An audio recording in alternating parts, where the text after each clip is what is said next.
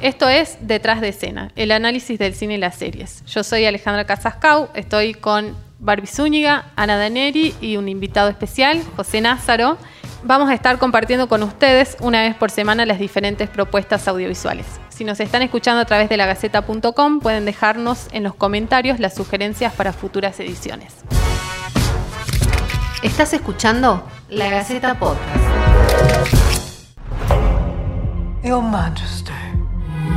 Two women running the shop. That's the last thing this country needs. Perhaps that's precisely what this country needs. Joblessness, recession, crises. It's a dangerous game to make enemies left, right, and centre. Not if one is comfortable with having enemies. Are you? Oh, yes. Your duty now was the choice of a woman that people will love as a princess and in due course as queen. En esta edición vamos a hablar de la serie que quizás es la serie más esperada de Netflix, que es The Crown. Luis Miguel y The Crown son las dos series que más espera el público y que son producciones originales de Netflix en las que más se pone eh, dinero y producción. Bueno, a mí me parece ¿no? que una, una de las cosas, para- por lo menos para mí, que me dejó como más, con más expectativas para esta nueva temporada es que para mí la temporada de la tercera temporada se cortó como antes de tiempo, ¿no? Se cortó con el jubileo de la reina y cuando termina ese capítulo donde ella va en la carroza y va saliendo del Palacio Buckingham, es como que se corta y vos decís, pero, pero no sé, me dejó gusto a poco. Me dejó como muy colgado ahí, este... Para mí, a ver, hay, algo interesante que pasa en, en The Crown. Que, que creo que es lo que nos convoca un poco acá, ¿no? Como yo no, no- no podía verla a la, a la temporada sin estar constantemente viendo en Wikipedia que era, que si el vestido que había usado era el mismo vestido que Como había que es usado cierto o y que no, Que digamos. es cierto y que no. Creo que se juega en The Crown algo que a todos nos, nos atraviesa porque son noticias que, y sobre todo en esta temporada, digo, yo era chica, pero me acuerdo de la princesa Diana, me acuerdo de Margaret Thatcher, y, y nos pasa a todos que vimos las noticias y ahora ver como el detrás de escena de esas noticias, que por supuesto tiene todas las licencias de la ficción, pero creo que lo más interesante es justamente eso, ¿no? Como eh, la, qué ficción, qué es realidad. Es que me qué- parece que en esta temporada me dio la sensación de que.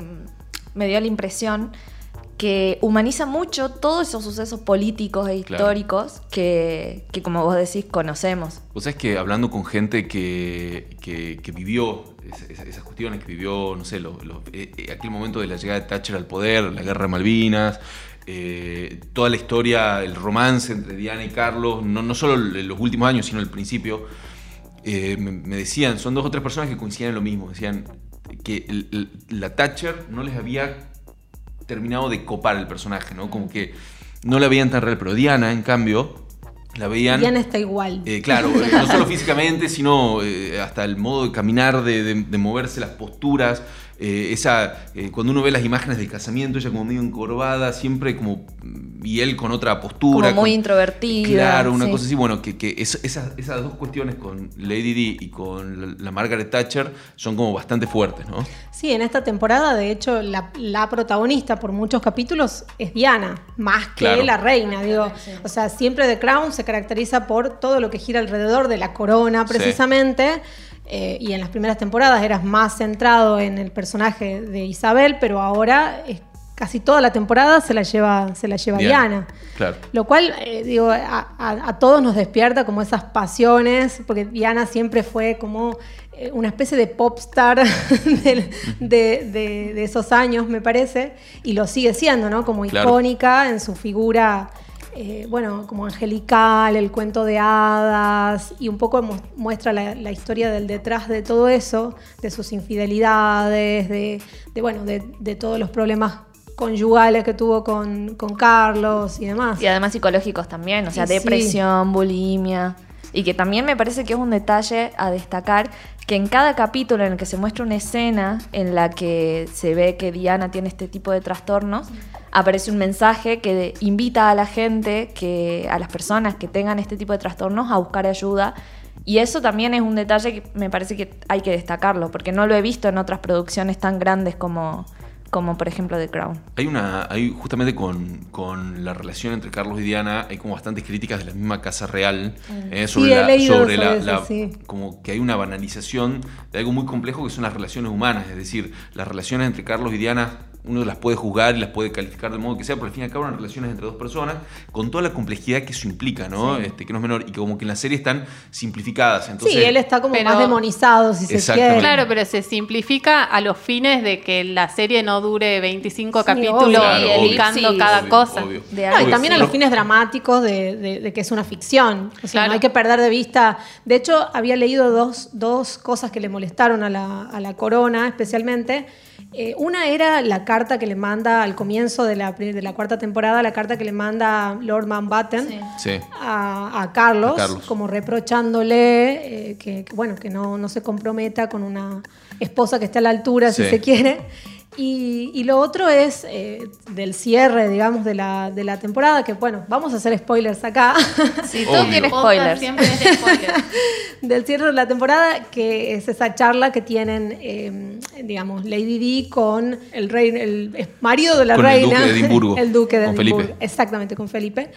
Eh, en el que él más o menos que la amenaza un poco y después hubo muchas especulaciones respecto de, de ese episodio en particular y la muerte trágica de Claro.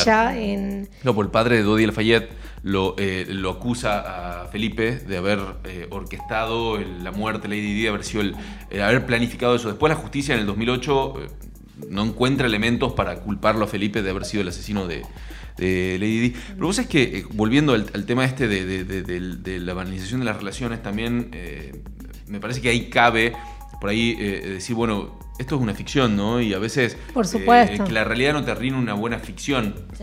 En el sentido de que, de que, de que, bueno, al fin y al cabo esto es una historia para consumir. Sí, no es un documental. No es un documental, no es una investigación periodística o historia que tiene que, o judicial que tiene que, tiene que aferrarse a la, a la verdad. Es una historia que se cuenta. Sí, yo creo que eso es lo más interesante. De todas maneras, vuelvo a decir esto que estuve toda la temporada googleando cada rato los distintos episodios. Y, y volviendo por ahí a lo de la banalización, sí me parece interesante que, eh, digamos, eh, se muestran también episodios, o por lo menos uno que otro, uno que otro episodio, en el cual a, a- a Diana y al príncipe Carlos se los ve enamorados o se los ve que es en el viaje a Australia, sobre todo. Sí.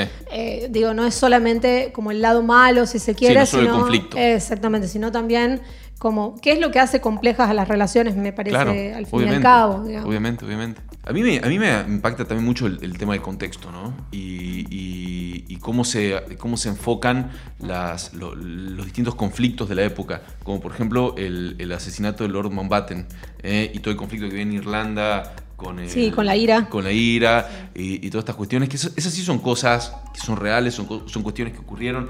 Esa frase que se lee que se escucha una voz en off cuando lo están enterrando Lord Mountbatten que dice eh, perdimos 33 pero, pero nos quedamos con Mountbatten y con 18 o sea era real eso, eso Sí, sí. ocurrió y, y formó parte de todo este conflicto la, la- la- la amenaza de, de Margaret Thatcher de, de aniquilarlos también son cuestiones eh, muy reales que derivaron en conflictos concretos que tuvieron consecuencias a lo largo de la Sí, historia el, el apartheid aparece también. El apartheid, además, de la además Malvinas, también la guerra, Sobre todo, que además nos atraviesa. que nos, nos toca Quiero, muy quiero, estar- quiero a- a- hacer una acotación de que estoy muy enojada porque uno de los actores que habló en el, en el episodio eso no era argentino. No, argentino, ¿no? Además se le renota, se le renota. El Sí, acento, sí, sí, el y- y acento me no. parece indignante cuando las series hacen ese tipo de cosas. Pero bueno, apostilla aparte, sí coincido, creo que. eh, y además ahí es donde a nosotros nos tiene todo el tiempo googleando en los episodios. O, o el episodio, por ejemplo, que me pareció fabuloso de, digamos, cuando fue toda la crisis económica en Inglaterra, en el cual este eh, desempleado se mete en el palacio. Y que eso también pasó. Y, que- y claro, y que es algo que inclusive la- el episodio termina con la imagen Con la imagen de real. Eh, o, o, por ejemplo, el caso de las, de las primas estas que estaban en el psiquiátrico. Ah, tal Todos cual. episodios reales de que, digamos, por ahí rodean a, a la corona, pero que, bueno, yo no desconocía. Quizá, me- quizá un, un londinense o un, Claro. un, un británico sabe más de estas cosas. Y eso, eso me hace pensar también volviendo al tema de humanizar las cuestiones políticas, que me parece que en esta temporada es muy grande el contraste ya con el personaje de Lady Di, el contraste entre eh, Isabel y la princesa, digamos. Claro. Entonces ahí es como que se, se nota mucho más que está dispuesto a hacer la corona, incluso con los suyos, con los propios, eh, para mantener esa imagen de, de familia perfecta, digamos. Que en realidad el contraste es que Lady Di se muestra como una persona con mu- muchísimos problemas y, y que no sé si lo hemos visto en otras temporadas antes. Vos decís que la construcción del personaje de Lady Di tiene una, tiene una profundidad por ahí eh, superior a otros personajes. ¿A eso te referís? No sé si superior, pero sí mucho más humana. O sea, Claro. me, me Y parece eso que la que, reina está bastante humanizada, ¿no? Sí, la reina sí, está sí. recontra. humana. Pero de hecho, ahora se, la, también- se la ve como la buena frente a Margaret Thatcher en todo Claro. momento. Es la antagonista de la, de la Claro, temporada. bueno, cada, cada episodio tiene su Sí. antagonista también, Sí, digamos. sí. Yo, yo, eh, eh, volviendo a lo que decías vos recién, Ana, sobre el estar buscando en Wikipedia permanentemente, ir y venir, yo creo que desde con, este, este- con estos últimos años de streaming y de, mucha ficción y de un altísimo consumo eh, on demand de eh, las series que no son estrictamente ficción, es decir, que no son de ciencia ficción o, de, futuristas o que se van muy para atrás, sino que están medio cerca con nosotros, empiezan como a desdibujar un poco los, los márgenes de qué, de qué es real y qué es no, y, en todos, hasta no solo en The Crown, que, que refleja hechos concretos que ocurrieron, sino en otras series, uno tiene esa, esa necesidad como de estar, viste, permanentemente buscando, che, pero los Peaky Blinders, ¿habrán existido o no habrán existido? Eh, porque en la literatura hay un recurso que es que usaba mucho Borges, por ejemplo, que cuando empezaba un cuento de ficción, hacía como una introducción, como diciendo que había encontrado una página en un libro que este, eh, documentaba tal hecho, pero era, era un recurso de la ficción. Pero acá es como que todo eso se borra, ¿no? Y está mucho más borrado y realmente no sabes o te genera dudas de si esto habrá estado inspirado en algo que pasó, si esos hechos que están reflejando tuvieron algún tipo de consecuencia que pueda llegar hasta hoy o no, y, como que nos lleva permanentemente ¿no? a, eso, a eso de estar eh, dudando si esto fue así o no fue así, ¿no? si existió o no existió. Sí, yo, yo me, llevo también con que, y eso me parece que es un mérito de, la serie en, en sí misma, eh, que la, y digo, es un mérito no solo de esta temporada, sino de las temporadas anteriores, que realmente la puesta en escena de la serie es fabulosa. O sea, los detalles, como este tipo de cosas que mencionaba yo, de irme a fijar si el vestido era del Claro. mismo color o era el mismo vestido, y realmente son los mismos vestidos, son, te fijas en las fotos y están, eh, han hecho una investigación de, Sí. de la época para caracterizar a cada momento. Y, y los episodios que aparecen, eh, que fueron reales, son, son tal cual. Son o sea, tal uno cual. ve Sí. imágenes y, Sí. no sé, eh, son iguales. La- la- Hay un montón de videos en YouTube que podés encontrar que hacen la comparación, la Sí, serie con la realidad La princesa y es tal bailando cual. en la ópera. Sí. Por ejemplo, re- recién lo estuve googleando.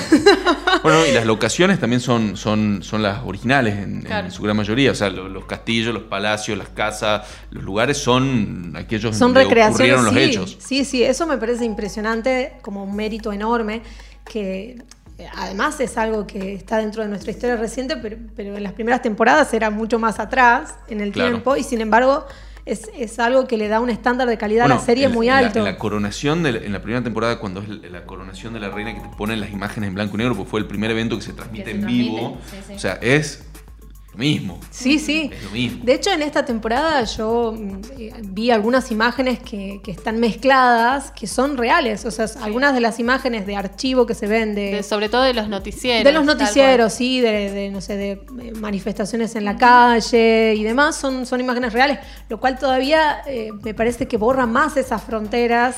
Claro, entrevistas también de Carlos y de Diana son eh, recreadas tal cual. Las respuestas que dan, todo. Todo es, lo podés encontrar en YouTube y vas a ver que son iguales. Y que además también hace que, que sea verosímil que todo lo que pasa tras bambalinas, o sea, todas esas conversaciones privadas que por supuesto no habrán sido así, y sin embargo se, se vuelve verosímil. Me Sí, hubo parece. ese primer encuentro entre eh, Carlos y Diana, que ella está Claro. disfrazada y que aparecen detrás de. un- Uno cree que, bueno, capaz. O sea, sí tenés dudas, ¿me entendés? Pero, pero elegís creer que. Elegís creer que fue así. Y es eso, es la verosimilitud, ¿no? Es como que eh, en este tipo de cosas eh, uno se entrega a la verosimilitud y, y- y- y borra un poco esas, esa- esas barreras, ¿no?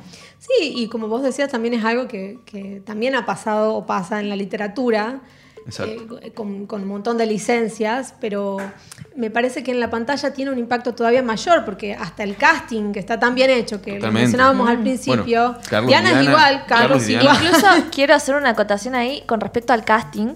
La actriz que interpreta a Diana hizo el casting para interpretar a Camila, pero los productores cuando la vieron dijeron, Es Diana. mejor Es igual a Diana. intenta hacer el personaje de Diana y quedó. Y le salió sí, sí. hermoso, perfecto. Sí, de hecho no es una, no es, no es conocida, o sea, no, no es. No es una actriz conocida. Mm. eh, Gillian Ar- Anderson que hace de, de Margaret Thatcher es recontra sí, conocida, Agent Coley. Elena también. Agent Coley.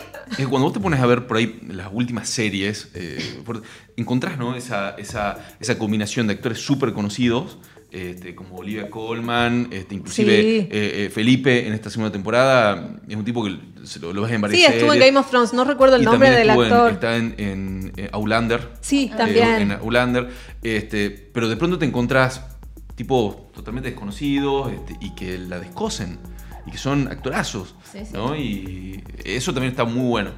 Sí, yo creo que también es lo que le levanta la calidad y, y vuelve a esto del verosímil, vuelve a esto de, eh, de que la serie, eh, digo, uno ya no está pensando tanto en... en- Lo veo porque actúa tal. No, y, lo- y claro, y ya le creo, ya está, ya le Claro. creo que, que es Diana. Sí, sí, Me están mostrando a Diana, ¿no? Sí, totalmente. Y bueno, la serie al final nos deja eh, expectantes, ¿no? Como esperando a ver, porque bueno, spoiler, en, este, en esta temporada Diana no se muere. Entonces me parece que dijeron, bueno, hay que sacarle el Spoileate la jugo. quinta temporada, porque ya sabemos que ya se muere. Claro, hay que sacarle el jugo al personaje, entonces lo dejemos Bueno, para y la quinta. Ahí quiero decir algo que, de- una última acotación que sí me parece interesante como para cerrar, que eh, en este tipo de series que recrean hechos históricos o hechos reales, en el cual en los cuales todos sabemos lo que pasó. Sí. Lo mismo vemos, ¿no? O sea, Tal creo que lo vemos con más ganas cuando se trata de cosas que ya sabemos, ya tenemos el spoiler de que Diana muere, pero queremos saber cómo representa la serie ese Claro, episodio. a mí me pasaba que se mostraba una escena en la que Diana estaba manejando y yo digo, no, ya se muere, ya se muere, ya se muere. No, bueno, lo que pasa es que para mí está, está bueno esto y, y- y- y es una cuestión a favor, ¿no? Porque yo cuando era chico agarraba un libro, por lo menos pasaba a mí, lo primero que leía era el final. Entonces me sacaba la duda de cómo terminaba y después disfrutaba el resto del contenido, me concentraba en el resto, ¿no? Eh, y acá está bueno que el spoiler no tenga eh, validez porque en realidad a vos lo que te apasiona de esto es otra cosa. Te copás con, con- con detalles, te copás con eh, desde el vestuario hasta la construcción psicológica de los protagonistas, porque ya sabes cómo termina. Entonces, el, el verbo, la acción, no es lo importante. Lo importante es eh, eh, todo, lo que, el- todo lo que llena ese verbo, ¿no? el, el contenido real, y para mí eso es mucho más valioso que, que- que ot- que otras cuestiones, que la historia en sí mismo. Bueno, para los que quieran eh, seguir enganchados con The Crown, en Netflix tiene cargado un montón de documentales al respecto, eh, inclusive un documental que es Diana en primera persona, que es la misma Diana contando su propia historia. Eh, los esperamos en la próxima edición de Detrás de Escena. Esto fue La Gaceta Podcast.